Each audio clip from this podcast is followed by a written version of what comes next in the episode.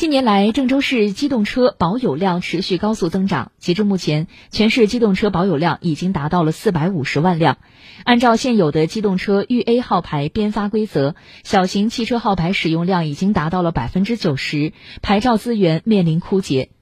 为了满足人民群众办理机动车登记的需求，更好地服务经济社会发展大局，按照程序规定，报请上级公安机关交通管理部门批准，同意河南省郑州市公安局交警支队启用豫 V 发牌号的机关代号。